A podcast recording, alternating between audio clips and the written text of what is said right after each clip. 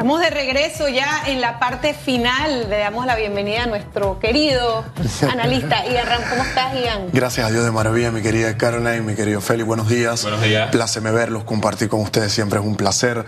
Buenos días a nuestros queridos y fieles televidentes, radioescuchas, a las personas que nos siguen a través de las plataformas digitales y gracias a nuestro maravilloso equipo de producción por permitirnos analizar un día y una semana más el análisis de nuestro país. Ian, empezamos por la primera entrevista y por el primer tema del día, ese revocatoria de mandato, ese proyecto de ley que fue parcialmente vetado, llegó a la comisión, hicieron un cambio, como que creo que fue Félix dijo, un par de sinónimos eh, y pasa al pleno ya hoy y según lo que estamos esperando es que justamente pase al, al pleno segundo y tercer debate para otra vez mandarlo al Ejecutivo. ¿Qué opinas de esto y si crees que el presidente de la República con estos pequeños cambios y tecnicismo va a sancionar esta ley? Allí tenemos un punto de nuestra realidad.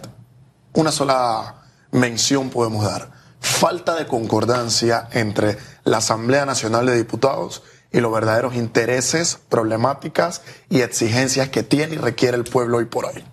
En vez de enfocar días, horas de trabajo, de lucha, de conquista. Ya pronto se van de vacaciones ¿eh? y ya no vuelven hasta dentro de unos meses. Y en vez de enfocar todo este trabajo en efectivamente dar respuestas a las crisis, a las problemáticas actuales que tenemos, vemos cómo todo se centra en el beneficio de pocos, en el beneficio personal, en el beneficio partidista, en el beneficio de bancada, que si la revocatoria, que si Fábrega es el inicio de ahora toda la revocatoria que se puede tener en contra de cualquier persona que ostente un puesto público tomado por la elección popular y esto deja un sinsabor. Aquí estamos siendo gobernados por personas que llegan al pueblo para atenderse a sí mismos. No llegan al pueblo con, ese con esa intención, con ese ímpetu de trabajar efectivamente para el pueblo. Y las decisiones de seguir teniendo o no a personas de esta índole están en una sola persona, en el pueblo. Somos nosotros quienes en el 2024 ya, si esto no es evidencia de que las personas que le hemos estado dando la oportunidad no sirven, no funcionan, no tienen capacidad. Siempre lo repito, le pedimos a nuestros honorables diputados, por favor, reformen la constitución. No tuvieron la capacidad porque no están en capacidad y en aptitud de reformar una constitución le pusimos en su mano una reforma al código electoral. No pudieron hacerlo en base a nuestros intereses. Ojo, ellos lo hicieron, sí, pero en base a los intereses de ellos. Entonces, cuando vemos que tenemos a personas que no funcionan, que no, no tienen aptitud y conocimiento y que solamente están por cambiar, por meter un sinónimo, el presidente me objeta por inexactible, pero yo quiero cambiar a ver si el presidente lo vuelve a tomar. Que ahora, todo va a ser sincero, no sé qué va a pasar cuando esto vuelva a llegar a manos del presidente y estos diputados tienen que la herramienta de poder aprobarlo por una insistencia y decir, ah, usted presidente no quiere hacer lo que nosotros queremos. Pues nosotros vamos a insistir para que esto sea ley de la República. Esto sin duda alguna debemos de verlo con luz en larga. No veamos lo que ocurre hoy, sino lo que nos deja de hacer en base a los problemas que tenemos hoy que tanto afectan al país. Evidentemente en la Asamblea Nacional hay una casta política. Existe una casta política. trajes a la medida. Y si el presidente, estoy seguro que sanciona este proyecto de ley redactado con sinónimos que en el fondo dice lo mismo y que en el derecho, en el principio de la hermenéutica, que es la ciencia de la interpretación de las leyes es. la misma cosa, evidentemente que eh, sería demandada ante la Corte Suprema de Justicia. definitiva, lo, lo, has dicho en el clavo, mi querido Félix. Esta pseudo corrección que se hace tiene el mismo espíritu. Y aquí uno sabe, cuando uno ve el, el, espíritu de las leyes, uno lo tiene que ver de forma íntegra. Uno la debe analizar en un contexto general. Pero yo me quedo con el mensaje que nos están mandando desde las 5 de mayo el mensaje que nos está mandando la Asamblea, y no lo vamos a generalizar, pero bueno, como hay una mayoría partidista, una mayoría de gobierno, nos están mandando un mensaje que es así. Ustedes, pueblos, a nosotros ustedes no nos interesan. Nosotros vamos a llevar a cabo todo el clientelismo, vamos a llevar a cabo todo lo que sea necesario. Es que no hubo un diputado en el quinquenio anterior que dijo que tenía que mentir y tenía que decir y dejar de hacer para poder llegar a la, a la curul que le estaba ostentando, el mensaje que nos están mandando desde las 5 de mayo es, no nos interesan pueblo, nosotros estamos aquí para proteger nuestra casta y sus pretextos de casta vemos que no hemos tenido una asamblea que haya podido impulsar correctamente un bloque de elementos legales que traten de combatir la corrupción hemos visto que no hemos tenido una asamblea que en tiempo de COVID haya efectivamente llevado todo un organigrama y todo un esquema legal que permita que nosotros avancemos como país. Hemos tenido una casta política que ha hecho todo aquello que le beneficie y que le favorezca. Y, justamente antes que se nos acabe el tiempo, el tema de la escasez de medicamentos, estas mesas técnicas, eh, un decreto firmado por el presidente de la República. ¿Qué opinas también de, cómo se está llevando a cabo este tema que, como hablábamos con el exministro de Salud, Carlos Abadía, son gobiernos y gobiernos que van peloteando una bola de nieve que ya nos va a explotar, como dice, ya el dulce se nos quemó en la cara? En definitiva, mi querida Caroline. Cuando uno habla de políticas públicas, que una política pública es sencillamente esto. Uno como Estado, uno como gobierno, detecta o ve la presencia de un problema o de una crisis.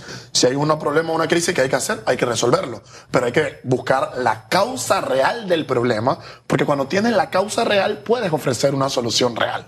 Cuando uno ofrece una solución real a un problema real, ¿qué pasa? Se resuelve el problema y se resuelve la crisis. Una vez eso ocurre, uno debe de implementar lo que se llama método preventivo. ¿Para qué? Para que esa causa que dio como consecuencia ese problema o esa crisis no se vuelva efectivamente a presentar porque ya lo pudiste identificar y ya lo pudiste reparar. ¿Cuál es el problema que nosotros tenemos en nuestro país? Es que eh, tenemos un Estado y tenemos gobiernos reactivos, no preventivos. No que creen en la real convicción de implementar políticas públicas, sino que bueno, llegó una quinta ola, vamos a ver cómo se resuelve. Ya estamos desde marzo del 2020 con la presencia del COVID, hemos tenido encierros y que ahora me digan que sobre de la presunta apariencia de una quinta ola, tenemos que analizar, implementar medidas drásticas como las que hemos tenido, eso nos da como resultado una sola cosa la tesis del Estado fallido ya llegó a Panamá. Tenemos una asamblea que no le interesa, tenemos gobernantes que no le interesa y en vez de estar trabajando y llevar a cabo políticas públicas para erradicar problemas, crisis y efectivamente poder dar soluciones reales a los problemas reales y presentar elementos preventivos, pues claramente hay una solución. ¿Qué elemento preventivo ha dado nuestro país en base a el tema del COVID? Nada, pues hay una cuarta ola. Bueno, vamos a ver qué decisión tomamos. Llega la ola número 30. Bueno, vamos a ver qué decisión tomamos. ¿No quedamos sin medicina? Bueno, esperemos a quedarnos sin medicina para ver qué decisión tomamos. Ya no hay plata en la pensión, según expertos, en el próximo año. Bueno, esperemos que nos quedemos sin plata y vamos a ver qué decisión tomamos. Entonces, estamos ante la tesis de un Estado fallido y debemos corregirlo. ¿Y cómo? Hay que empezar a depurar todos los órganos, el ejecutivo, el legislativo, el judicial, va a empezar a sacar gente que no sirve, gente que no funciona, que no tiene la voluntad tampoco de querer funcionar, que están ahí por la voluntad propia. Así muy rico, ¿eh? Todos los trajes que me queden a mi medida, espectacular. Pero cuando uno se tiene que vestir para el pueblo, que fue quien los puso, pues ahí donde efectivamente se ve la distinción de una persona que piensa en sí y una persona que piensa en trabajar y en resolver los problemas de aquel pueblo que le dio el voto para efectivamente trabajar para sí mismo. Hablando de depuración, vemos en el gobierno todo lo contrario, no hay salida, lo que hay es ingreso. Es más, se creó un nuevo ministerio, el de la mujer, y aunque el gobierno eh, diga todo lo contrario, muchos indican que en efecto se darán nuevas contrataciones y en plena contienda de cara a las elecciones del 2024 y la planilla sigue aumentando. Ahí está el punto. Me encanta esa reflexión a la que has llegado y la coincido íntegramente contigo. Cuando el dinero no es mío, cuando el dinero no lo tengo que gastar yo, pues qué importa, vamos a comprar más tazas, vamos a poner esta mesa más grande, vamos a comprarnos más teléfonos y hagamos y hagamos y creemos y dejemos de hacer. Pero cuando le cuesta a una propia persona, pues efectivamente vemos que esto duele. Y cuando el gobierno deje de ser gobierno y ve las atrocidades que está fomentando con la creación de nuevos ministerios que a mi criterio son innecesarios, porque crear nuevos elementos, sumar en la planilla estatal solamente refiere más gastos y supuestamente estamos en un periodo de contención, supuestamente tenemos que cuidar el dólar, supuestamente tenemos que cuidar la economía, supuestamente tenemos que hacer muchas cosas que quedan en palabra, mi querido Félix, pero cuando llega el momento de tomar acciones y decisiones, pues vemos que esto se queda a corto plazo. Yo estoy preocupado por la situación en la que nos encontramos hoy por hoy, pero a ver, es el momento que como sociedad nos junamos a fin de ver todo lo que está pasando y mejoremos y podamos reenrumbar todo lo que está ocurriendo. No nos quedemos en las redes sociales. Vamos a salir a la calle, vamos a exigir una rendición de cuentas públicas clara con una transparencia eficaz, porque es ahí donde nosotros vamos a permitir una cosa, no quedarnos sin país, porque un país tan rico está en manos de pocos y lastimosamente lo están llevando a la deriva. Así que no podemos quedarnos sin país. Muchísimas gracias, Ian. Yo creo que sumaría esa conciencia ciudadana que hay que empezar a despertar desde ya en miras a las elecciones de 2024. El poder que tiene el ciudadano a la hora de emitir ese voto a conciencia, estudiado, eh, muy meticulosamente. Así que ahí es donde está la oportunidad de ejercer una verdadera democracia y de poder decir, bueno, saco a los que considero malos y pongo a los que considero buenos. Gracias, Ian.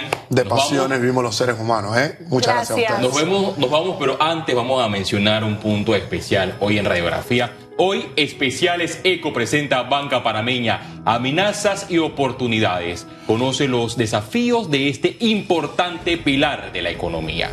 Así es, esto será de la voz de las autoridades y expertos en el tema junto a Carlos Araúz. Esto será a las ocho y media de la noche en estos especiales maravillosos de ECO.